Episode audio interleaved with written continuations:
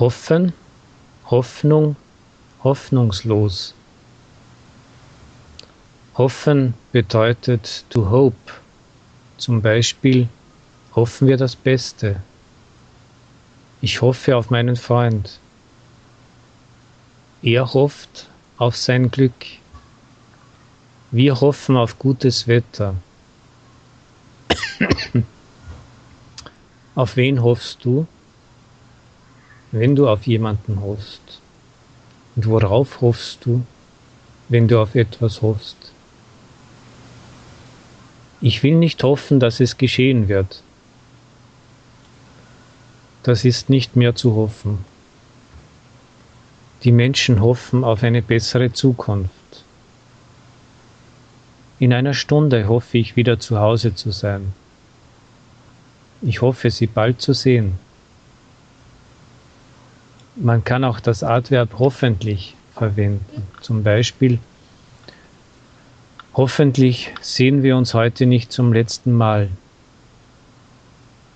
Hoffentlich werden Sie es nicht vergessen.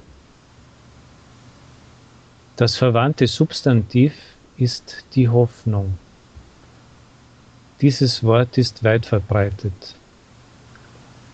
Zum Beispiel, man soll die Hoffnung nie aufgeben. Dafür besteht wenig Hoffnung. Auf sie baue ich meine letzte, meine einzige Hoffnung. Der Junge berechtigt zu den besten Hoffnungen. Das erfüllt mich mit Hoffnung.